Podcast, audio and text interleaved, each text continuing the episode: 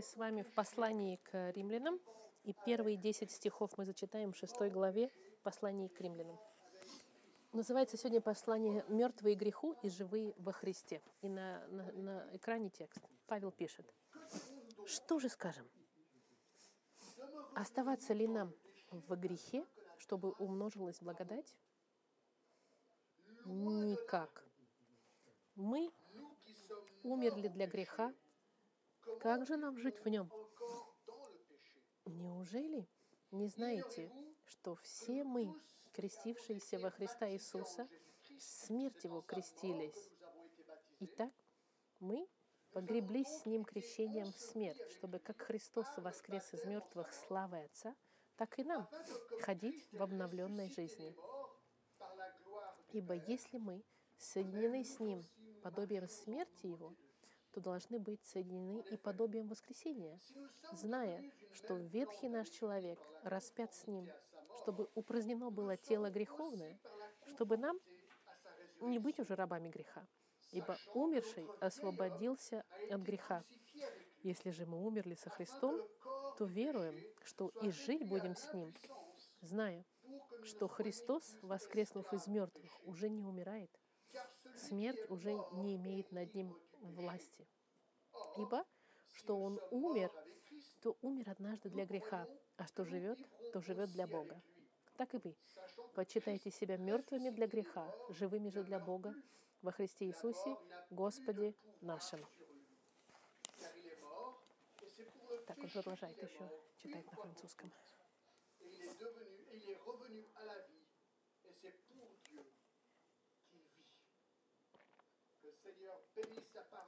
Да благословит Господь Слово Его сегодня. Я сделаю небольшое напоминание вам, чтобы вы знали, где мы находимся, особенно если вы не были с нами здесь. Нужно знать, что в течение пяти глав послания к римлянам Павел развивает, развивает доктрину спасения, которую мы называем оправдание верой. Начиная с шестой главы и до восьмой главы, Павел сейчас немножко меняет направление и будет развивать доктрину эм, освящения. Оправдание, а, а, оно происходит в тот момент, когда мы провозглашены праведными Господом Христом, когда мы верим во Христа. Мы уверовали во Христа, мы оправданы перед Богом. Освящение же, оно происходит практически видимо в, жи- в процессе жизни верующего. Если вы со мной посмотрите в 21 стих 6 главы, мы видим освящение резюмировано одним словом. 21 стих. 22 стих, вернее. «Но ныне, когда вы освободились от греха и стали рабами Богу, плод ваш есть, вот слово, святость, святость, а конец — жизнь вечная». Можно в резюме э, освящение можно сконцентрировать в слове «святость», практическая святость в жизни христианина, который был оправдан. Таким образом, человек, оправданный верой, будет изменен, видимо, в своей жизни. Он будет автоматически и прогрессивно, постепенно расти в практике святости и уменьшать по ходу жизни в практике греха. И в шестой главе Павел объяснит, почему изменение поведения следует натуральным образом и однозначным образом за тем, кто оправдан верой. Он хочет, он хочет противоречить доктрине, которая в те времена была популярной и которая и сегодня существует, к сожалению. Доктрина, в которой мое оправдание позволяет мне грешить столько, сколько я могу, потому что я по-любому прощен во Христе. Вы никогда не слышали, с кем вы разговариваете о Евангелии, и вы говорит вам, ой, так это здорово, Евангелие. Джон, Ты мне говоришь, что я могу быть спасен верой бесплатно в одно мгновение, и что я прощен. В этот момент все мои грехи, прошлые, настоящие и будущие, все прощены. Это правда? Это значит, что я могу грешить сколько хочу, по-любому я прощен. Вы когда-нибудь такое слышали кто-нибудь?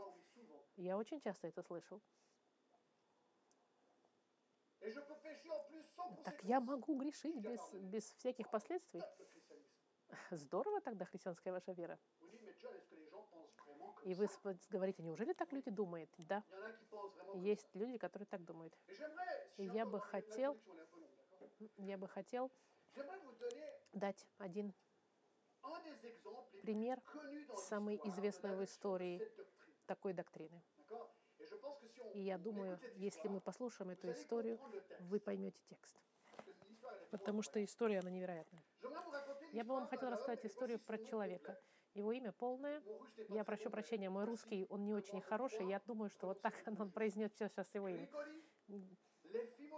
Григорий Лефимович Новик Распутин. Это его имя официально. Его имя было известно как Распутин, Григорий Распутин.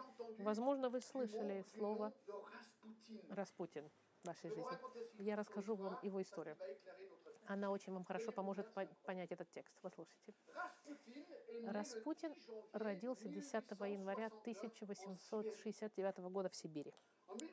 В 894 году, благодаря какому-то видению так называемому, он становится православным э, э, монахом и переименовывается в Атоса по имя греческое. Но потом он раз, разочарован и уходит.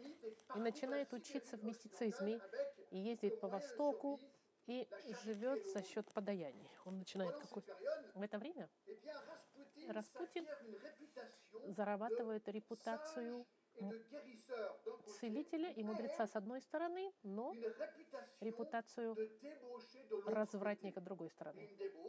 Развратник, разврат, который он жил во всех степенях. Алкоголь, соблазн, секс, драки, воровство. В 1904, по-моему, он был в Санкт-Петербурге и познакомился с царем Николаем II. Его представил диакон. царине Александре, царице. Царица была соблазнена Распутиным тем, что она подумала, что он был послан Богом и имел в себе какую-то божественную искру. Особенно, когда спросили от Распутина, если бы он мог излечить царя принца Алексея, у которого была гемофилия. Это болезнь крово, кровоизлияния постоянное. Он сказал, да, могу. И удивительным образом он лечит этого ребенка дважды. Говорят, что оно объясняется тем, что ребенок перестал пить аспирин, который ему прописали. И Распутин ему сказал, прекрати пить аспирин. Аспирин — это был новый медикамент, который они использовали. Аспирин был противосвертывающий.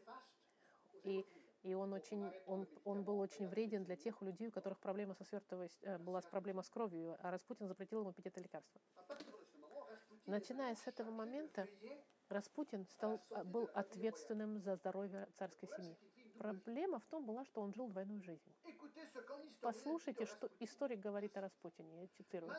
Несмотря на доверие слепое царя, Распутина ненавидели люди и царская свита за его жизнь развратную.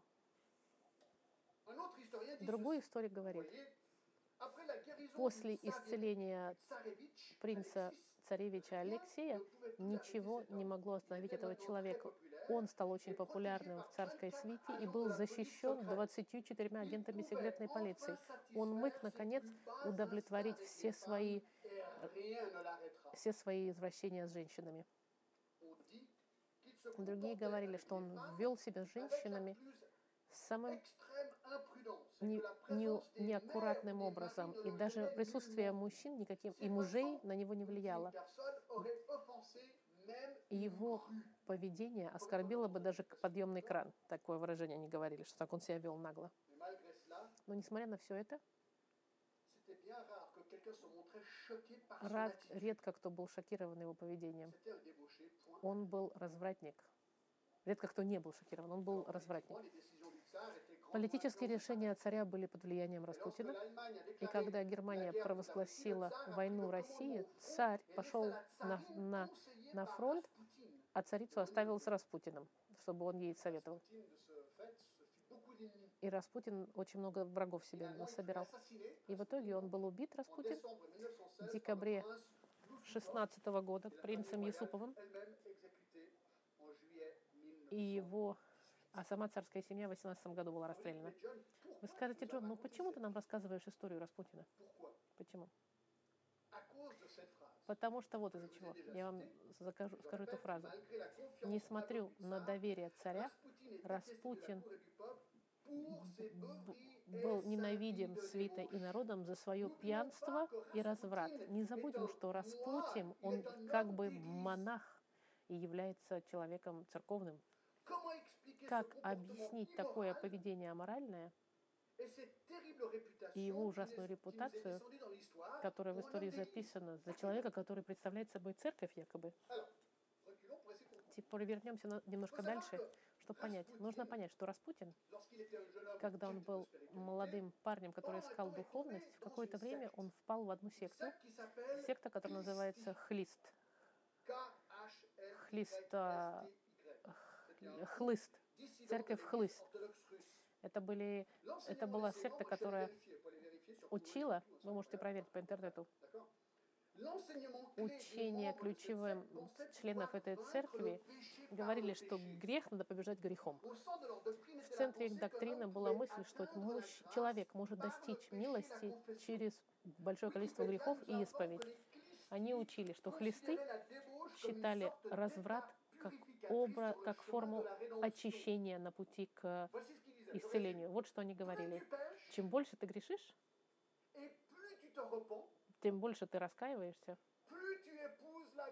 тем больше ты получаешь милость Бога. Таким образом, надо больше грешить, чтобы ты чаще каялся. И чем больше у тебя будет, у тебя будет увеличение милости Господа. Это была их доктрина. Конечно, когда ты начинаешь так учиться, стиль жизни развратный, конечно же, сразу же оправдывается. Когда Николай II, царь, начал подозревать его, он спросил у Теофала, Ев- и что сказал ре- ответственной церкви. Ваше Величество, Это путь. А, Он говорит, это путь. Я знаю, что все, что о нем говорят, я знаю его грехи. Их много, и чаще всего они отвратительны, эти грехи. Но есть в нем какая-то сила, такая невероятная сила покаяния потом, что я по- почти бы гарантировал, что он, наверное, спасет. После каждого раскаяния он чист, как дитя, которое только что отмыли в крещенных водах. Бог, безусловно, его благословляет. Так ответил один представитель церкви. Послушайте, Что журнал «Экспресс» французский в те времена какое-то время назад написал о Распутине статью. Они читают, что мы в России, в царском дворце, огонь революции зажегся, Николай II, слабый монарх, трясется за здоровье своего сына, у которого гемофилия. Царица Александра полагается на, на целителя э, э, Григорий Левфомович Распутин, развратник. Под его гипнотическим взглядом и его харизмом они каким-то образом влияли на, на больных, его теология была ужасная. Как? Это все, кстати, как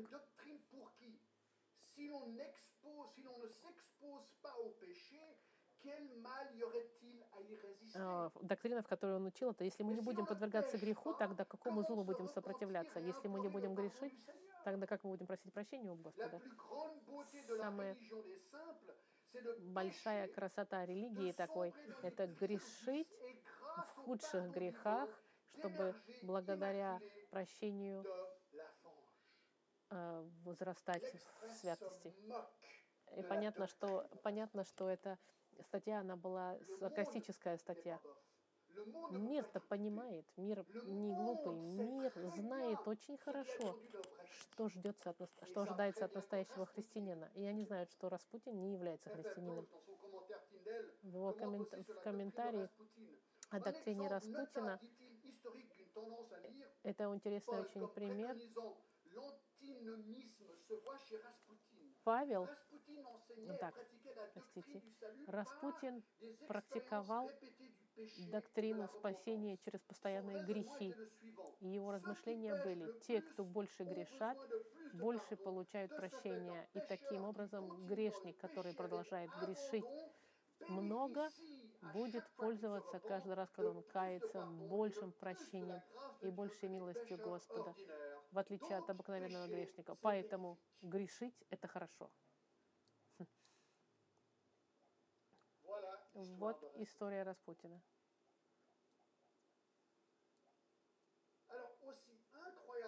Как бы невероятно это нам казалось, поведение Распутина — это именно то, о чем говорится в шестой главе к посланию к римлянам. Именно. Поэтому давайте начнем с вами изучение. Если вы путель, поняли Распутина, вы поймете, потому что послание к римлянам говорит противоположность Распутину, прямую противоположность тому, чему, чему учил Распутин. Начнем изучать текст на четыре больших пункта. Первый вопрос. Текст называется вопрос. Первый стих он говорит, что же скажем? Оставаться ли нам в грехе, чтобы умножалась благодать? Почему этот вопрос? Потому что в предыдущем стихе сказано, 20 стих, «Закон же пришел после, и таким образом умножилось преступление, а когда умножается грех, стало преизобиловать благодать». Это правда. Во Христе, когда грешник грешит, милости больше у Бога, чем его греха. Это, это мы понимаем. Мы прощены за ваши грехи, неважно, какие они во Христе. Но заключение логическое у Распутина, он такой, ну почему тогда не грешить больше, чтобы милости было еще не больше? Вот он здесь говорит. Оста оставаться ли нам во грехе, чтобы умножалась благодать? Идея продолжать продолжать то же, что мы делали, не должны ли мы тогда постоянно продолжать и еще больше находиться во грехе, чтобы милости еще больше было, задается вопросом тогда. Конечно, этот вопрос проходил от, вопро- от людей, которые искали какие-нибудь какие-нибудь оправдания для их аморального образа жизни, говоря, что раз я прощен, ха, тогда мне надо больше грешить, если я прощен. И это это, конечно же, аморальное, э, моральную, как сказать, поведение аморальное провоцировало. Мы посмотрим дальше еще с вами на эту тему. И вопрос очень простой тогда. Как мы видим в первом стихе. Оставаться ли нам во грехе, чтобы умножилась благодать? И ответ. Второй пункт. Вы видели ответ? Вопрос, теперь ответ. Вопрос очень простой. Никак. Ответ никак. Я... Нет. На простом русском языке. Нет. Вот он ответ. И это очень категорическая форма «нет». Это самая сильная греческая форма, чтобы сказать «нет» ни в коем случае. Это просто гневное сказать. Это было бы гневное «нет» в ответ тем людям, которые вот такое бы сказали. Я бы сказала, ни в коем случае. Вот так он отвечает. Мы не можем продолжать оставаться в грехе, чтобы увеличивалась благодать. Христианин не живет аморально, потому что он уже оправдан, потому что он уже прощен, и потому что никаким образом нет, не продолжать грешить, говорит Библия.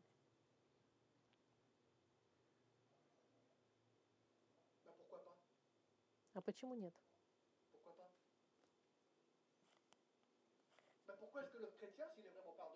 Почему христианин тогда, если он прощенный, не, не, не должен, не, не должен как бы продолжать грешить? Вот третий пункт.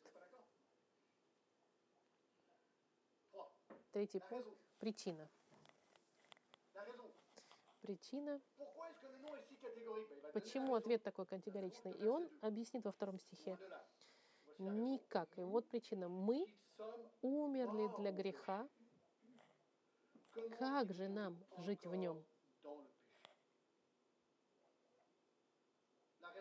Причина очень простая. Христианин не продолжает грешить, потому что он умер для греха. Это ключевое слово во втором стихе «умер». Павел хочет показать, что что-то решительное произошло в сердце христианина, что не позволит ему ни в коем случае иметь такое поведение. И что же происходит в сердце христианина или в сердце человека, который приходит ко Христу, оправдывается Христом? Вот он ключ. Он умирает в духовном смысле, имеется в виду, конечно. В мгновение, когда мы были оправданы Богом, мы мертвы греху, для греха. И он продолжает. Не- Неужели, неужели не знаете, что мы... Но логика его такая. Вы не можете жить в том, для чего вы умерли. Давайте посмотрим здесь слово «умерли». Умер — это значит не отсутствие жизни, правильно? Когда мы умираем, это в момент, когда мы перестаем жить. Мы отрезаны от жизни. И таким образом, слушайте, это ключ. Жизнь не имеет никакой э, власти над, этой, над этим умершим. Никакой силы, никакого влияния. Мертвые греху. Это общее слово греху. Грех это, это не, э, не попасть в просовершенство Бога, другим словом. Теперь жизнь не имеет никакой власти над человеком мертвым. Грех не имеет никакой власти тоже над человеком мертвым.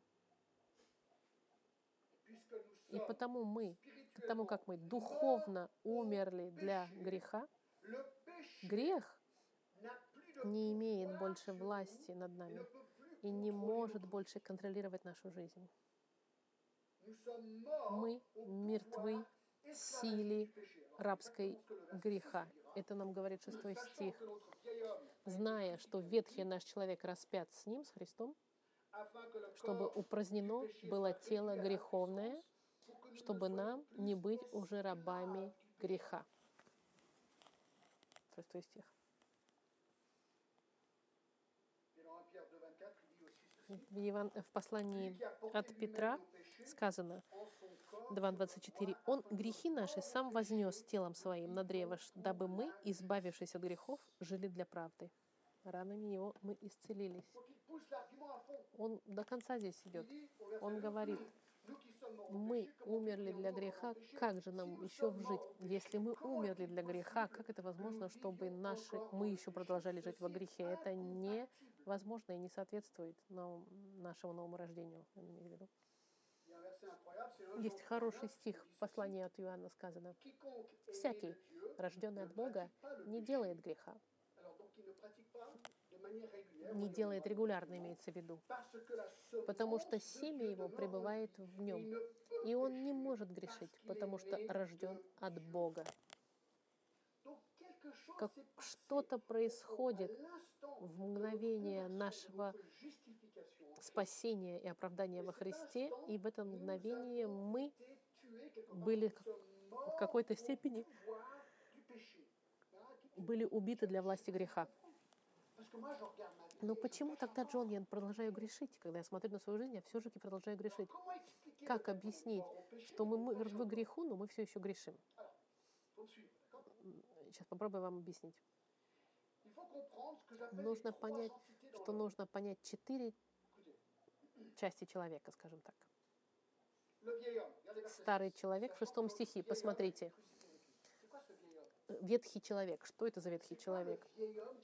Ветхий человек, который был распят со Христом, это я не возрожденный, тот, который не был христианином, не был спасен. Это я, который любил жить во грехе, в восстании против Бога.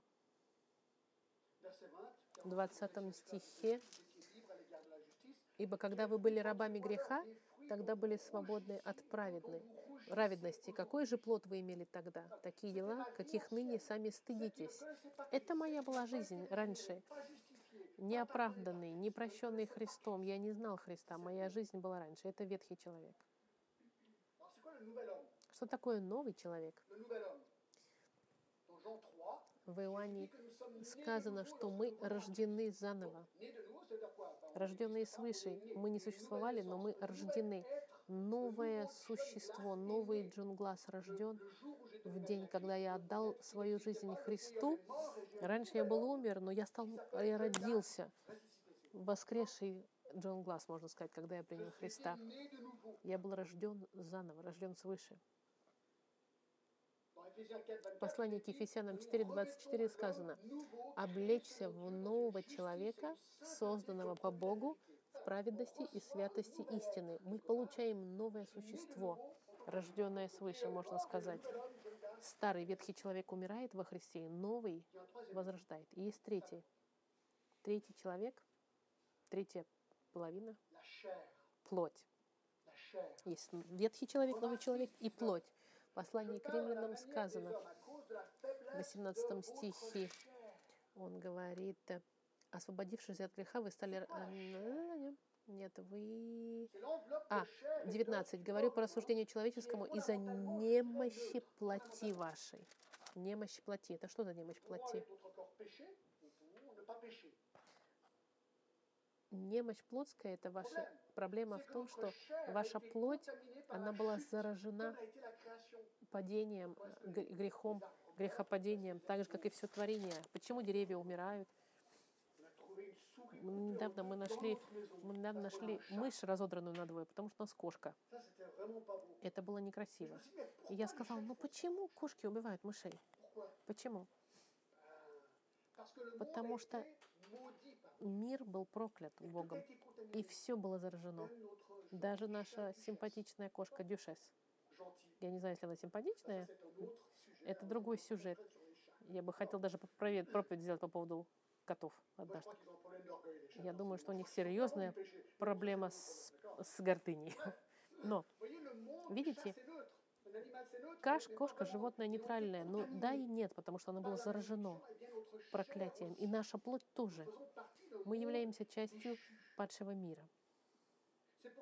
Именно поэтому Иисус сказал, будьте аккуратны, плоть немощна, молитесь, чтобы избежать соблазна. Он сказал в Гефсиманском саду. Мы знаем, что плоть может стать проблемой. Наша плоть умрет, мы стареем, мы становимся больными. Почему? Потому что мы, с одной стороны, наша плоть, она была проклята. Я думаю, это объясняет, почему мы все еще грешим. Из-за нашей немощной плоти. Мой ветхий человек, он умер греху. Грех не имеет больше над ним власти.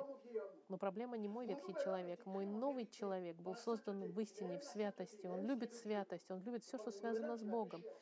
Это не новый человек, кто грешит. Это плоть. Плоть наша грешит. У меня новое сердце, но у меня еще нет нового тела. Мое тело, мои мысли, они включены в мое тело, мое сознание, мы де- мои поступки, мы, мои воспоминания, мои импульсы.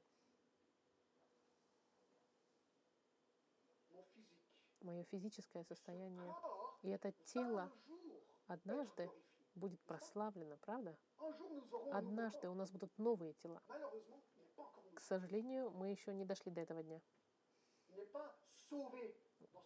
Мы в плане физическом не спасены еще. Мы, внутренний человек спасен.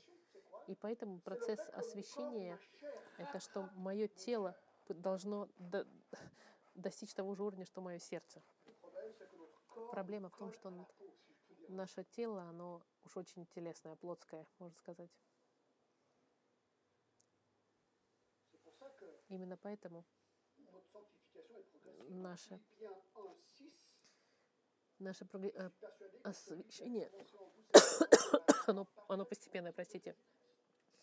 И в филиппийцах сказано, начавший вас Иисус, доброе дело будет совершать его даже до дня прихода Христа. Вся жизнь у нас уходит на то, чтобы мы прогрессивно менялись, чтобы мое тело менялось и приближалось ближе к, про- к просвещению, чтобы когда я достиг того момента, чтобы я был наконец-то без напоминания греха.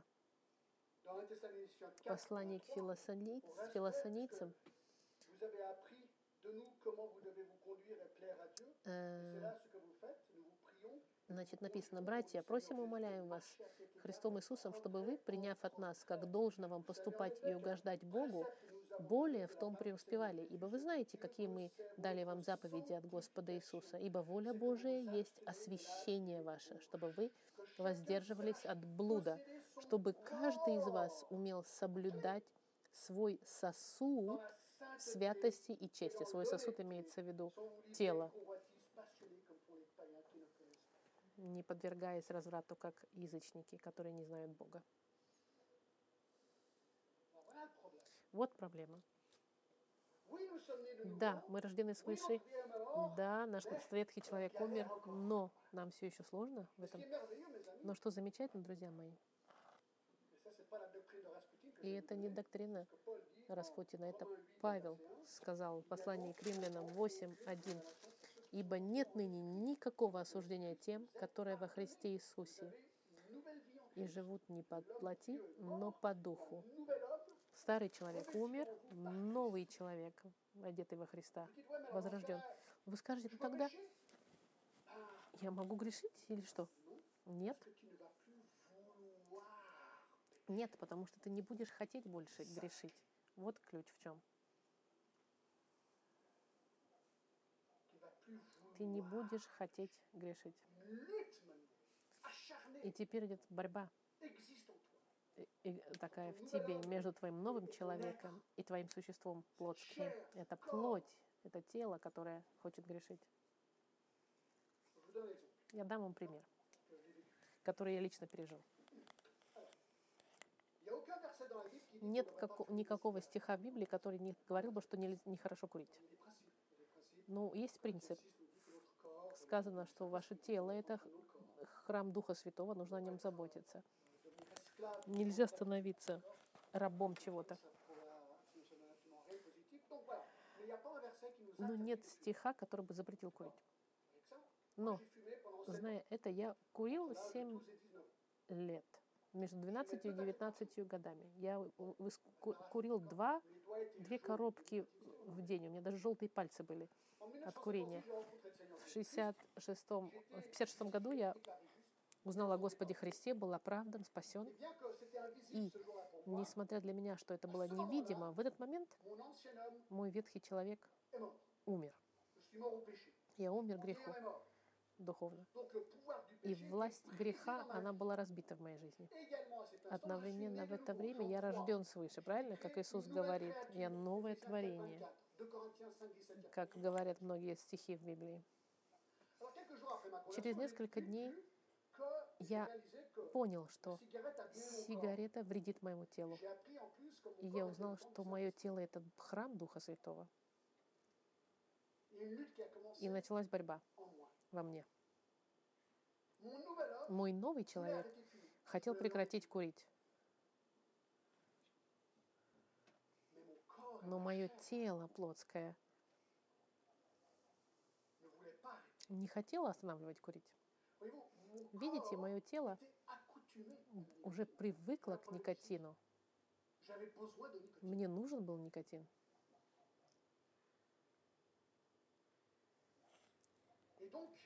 И таким образом борьба между мной, новым человеком, началась. Новый человек хотел, моя плоть не хотела. Но, слава Богу, через чувствительную, достаточно борьбу, новый человек выиграл, и я справился, я больше не курил. Но я вам хочу показать власть проблема, проблема плоти. fait 35 ans Уже que j'arrête. 35 лет, как я не курю, я ни разу не брал сигарету. Но иногда, когда Мэгги и я в ресторане сидим, маленькое кофе в ресторане, некоторые люди, сейчас уже, слава богу, никто не курит, люди, люди, я вижу, что человек сидит и сигаретку курит.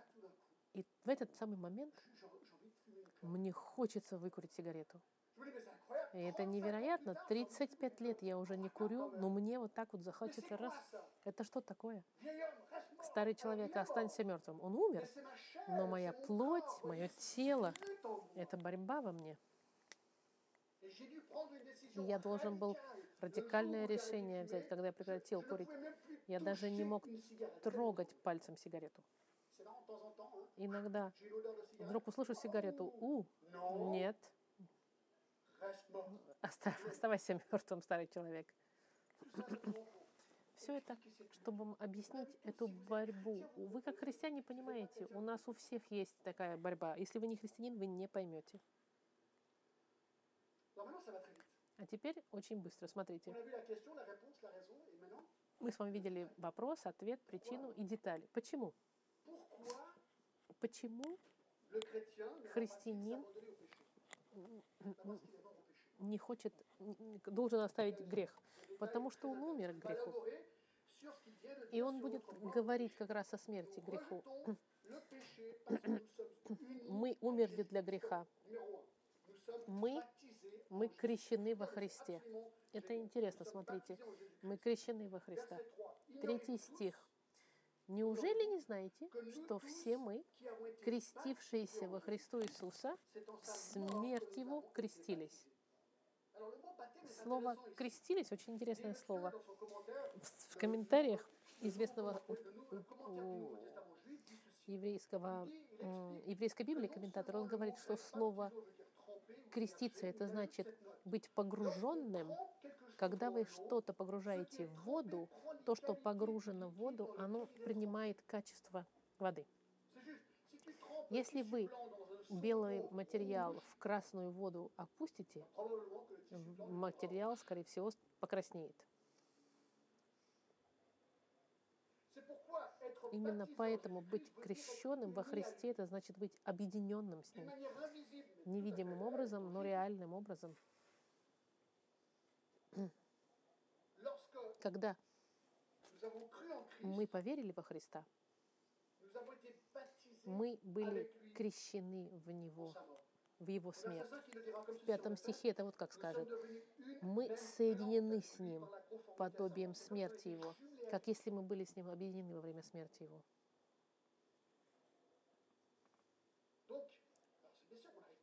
Это очень сложно понять. Если когда Христос умер, мы умерли духовно вместе с Ним, получается. В момент нашего спасения. Мы, Jésus-Christ. гр- потому как грех не имел никакой власти над Христом. Второе. Мы были погребены Christ. Regardez verset 4. во Христом. Четвертый стих. Итак, мы погреблись с Ним крещением в смерть, чтобы как Христос воскрес из мертвых славой Отца, так и нам ходить в обновленной жизни. В четвертом стихе, видите? Слово. «погребен», «погребен» — интересное слово. Это значит, à Euh, l'origine, это значит закапан. Погребен, закапан в гробу. Людей раньше, а, как сказать, за- погребали таким образом, обволакивали их. И 19, что сделали с Иисусом, когда он умер? Это заставило меня задуматься о похоронах. Я как пастырь часто присутствую на, похоронах. Как происходит это? Это вам хорошо проиллюстрирует, что я вам сейчас расскажу. После церемонии прощения, которое происходит обычно в часовне, гроб приносится к, к гробнице. И это самый сложный момент для семьи, потому что это момент, когда семья скажет последнее «до свидания» физическое человеку во гробу. Каким-то образом это проявляется всегда. Потом гроб опускается на глубину где-то полтора метра на веревках. Дальше цветы иногда кидаются на гроб, на гроб, и иногда земля, и люди начинают уходить. Одна из вещей, которая меня поражает всегда на похоронах, это послед... потом. Я очень часто ухожу последний, и когда я ухожу, я слышу звук э, лопат, и как земля падает на гроб, и слышен этот звук, звук э, падающей земли на гробу, на деревянном. И для меня это самый очень сильный момент, потому что в этот момент, как если бы уже все, смерть она конечная. Это уже все конец конца тела этого человека. Он похоронен, и все закончено. И здесь это тот же самый образ, он говорит, что мы были погребены с ним, мы погреблись с крещением в смерть. Знаете, что это значит? Что мы по-настоящему умерли со Христом. Это не просто идея. Мы по-настоящему умерли со Христом духовно. Грех, мы мертвы греху. И грех не имеет больше над нами власти. Вот что говорит Библия. И это также подтверждает, что, что крещение оно должно быть обязательно погружением в воду, потому что это иллюстрация смерти, погребения. Что он говорит? Мы были крещены, погребли- погребены. И третье, И отличная новость, мы воскрешены с Иисусом Христом. donc, verset 4, été В четвертом стихе, смотрите, «Итак, мы погреблись с Ним крещением в смерть, чтобы как Христос воскрес из мертвых славой Отца, так и нам ходить в обновленной жизни». Но если мы соединены с Ним подобием смерти Его, то должны быть соединены и подобием воскресения. De sa Пятый résurrection. стих. Слава Богу! Вот хорошая новость. sommes morts au péché. Regardez comment Colossiens 3 Смотрите, как в Колоссянах Il dit, verset 3, сказано, verset 1, chapitre 3 3, глава, verset 1, 1 стих. «Si donc «Итак, если вы воскресли со Christ», Христом, э, то он говорит с христианами, которые живут на земле. Если вы воскресли с Христом, мы по-настоящему воскресли с Христом, то ищите горнего, где Христос сидит одесную Богу. Смотрите на небеса, а не на землю. Это проблема нашей плоти. Наш внутренний человек хочет смотреть на небо, а наша плоть тянет нас к земле. Но мы умерли греху, и это здорово.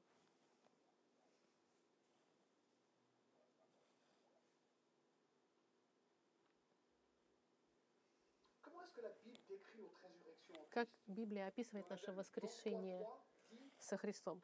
В Иоанне сказано, что мы рождены свыше. Вот я вам зачитаю сейчас. Вот что интересно. Иисус сказал, «Истина, истина, если вы не родились свыше, вы не можете увидеть Царство Божьего. Если ты христианин, то ты рожден свыше». В Езекииле, пророке, вот что сказано.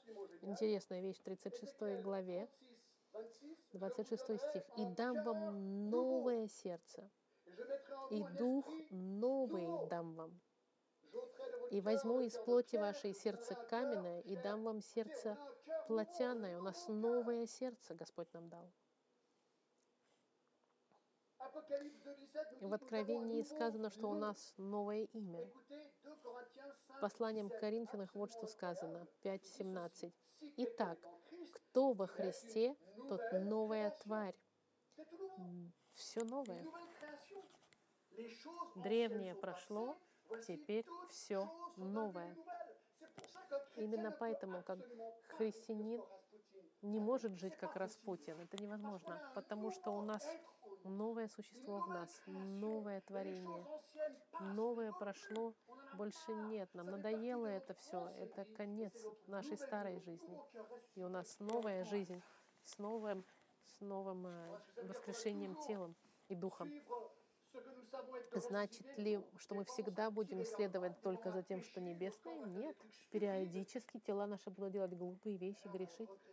Но мы будем сожалеть и исповедовать, и говорить, Господи, вот совсем не это я хотел. Я новое творение. Прости меня, Господь. Я прощен уже, Господь. Спасибо.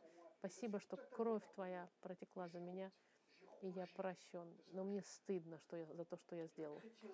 И христианин краснеет. 6, послании, 16 nous dit en plus que nous sommes Э, сказано, что мы новые творения. Нет, он ошибся.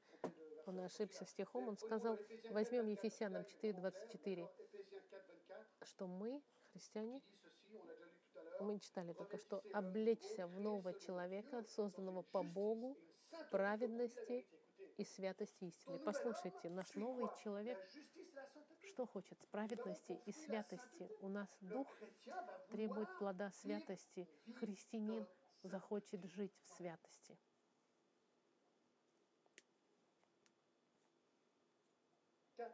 Четвертое. Мы освобождены Господом Христом. Это здорово. 6 Смотрите, à 7. седьмой и шестой стих. Шестой. Зная то, что ветхий наш человек распят с ним, чтобы упразднено было тело греховное, чтобы нам не быть уже рабами греха, ибо умерший освободился от греха. Вот мы были распяты символически, скажем так, с Христом. Наш старый человек умер. Мы больше не живем, как ветхий человек. Почему? Потому что тело- Слово не имеет больше власти. Слово здесь, которое используется, это э, слово э, неподходящий. Когда вы пытаетесь в компьютер ввести слово пароль, и пароль неверный, неверный, скажем так, вот так. Именно это слово используется, что мы освободились от греха. Твой старый человек, он больше не подходит, неверен к новой природе, как пароль неверный. Еще раз он зачитывает, зная, что ветхий наш человек распят с ним, чтобы упразднено было тело греховное, чтобы нам не быть уже рабами греха. Даже если твоя плоть тебе говорит, что ты грешник, ты перед Богом не грешник уже, и ты свободен от греха. Мы освобождены. Это значит, мы свободны от, от рабства греха, скажем так. Мы можем сказать нет греху, вот так правильно сказать. Потому что мы еще грешим, но мы можем не грешить.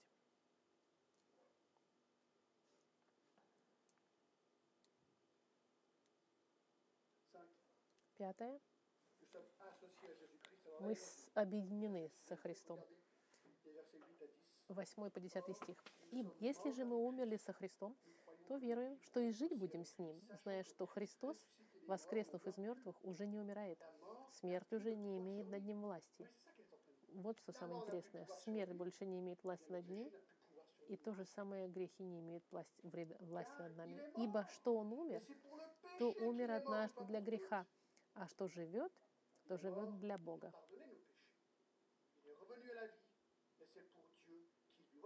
Видите, мы объединены э, со Христом в этих вещах. И 8 по 10 стих это чтобы еще раз подтвердить нам и укрепить. Какое заключение можно сделать? 11 стих. Вот заключение в 11 стихе. Посмотрите. Так и вы. Почитайте себя. Ты, Ты, который говоришь, что ты оправдан Христом, который рожден свыше. Ты, у которого новая природа. Ты, который был об- облечен в нового человека, умер для, для греха. Ты. Так и вы почитайте себя мертвыми для греха, живыми же для Бога во Христе Иисусе, Господе нашим. На следующей неделе внимательно этот стих изучим. Но он сейчас говорит, если это правда, если это правда, правда, если ты по-настоящему умер греху, тогда и веди себя как умерший для греха. Тут начинается все. Нужно понять это просто. Если это по-настоящему, если я по-настоящему распят с Ним, умер для греха и воскрес со Христом, если плод моей жизни — это святость, то тогда это вид. Тогда я должен это понять. И я должен себя считать таким образом таковым. Я должен постоянно себе напоминать эти истины, чтобы видеть себя таким образом. Самой- самому себя напоминать это. Ну почему? Потому что моя плоть будет все время меня тянуть к греху. И мир будет меня соблазнять к греху. Но я, я умер для греха. Мой новый человек избегает этого греха. И таким образом. Я другой теперь. Я отличаюсь от того, каким я был раньше.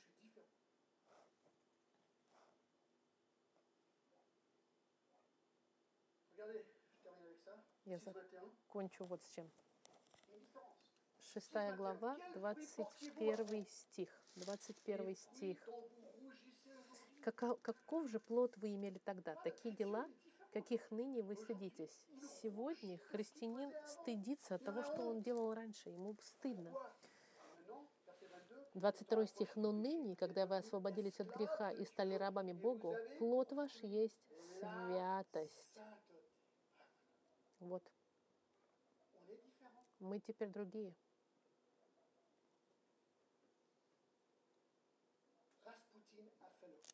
Распутин он сделал наоборот.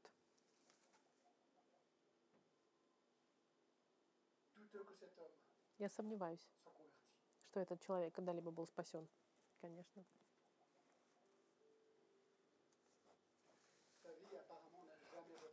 Его жизнь никогда не отражала святость. Он был ложный, обращенный, ложный обманщик. Знаете, что невероятно? Что даже журнал французский видел в Распутине лицемера. Друзья мои, мир на нас смотрит, люди на нас смотрят. Они хотят знать, каковы мы. Мы, Если мы им проповедуем Иисуса, они тогда ответят, покажи мне, покажи мне воскресшего Иисуса в твоей жизни. Твоя жизнь отличается ли от такой, какой она была раньше?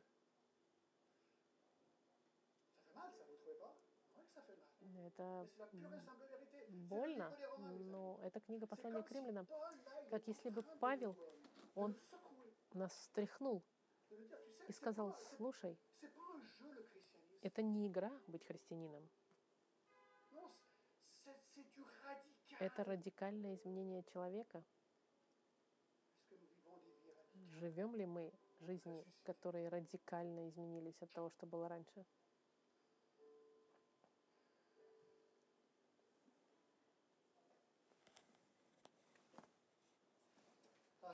Господь, мы, как сказать, Отец, мы ослеплены Словом Господа сегодня.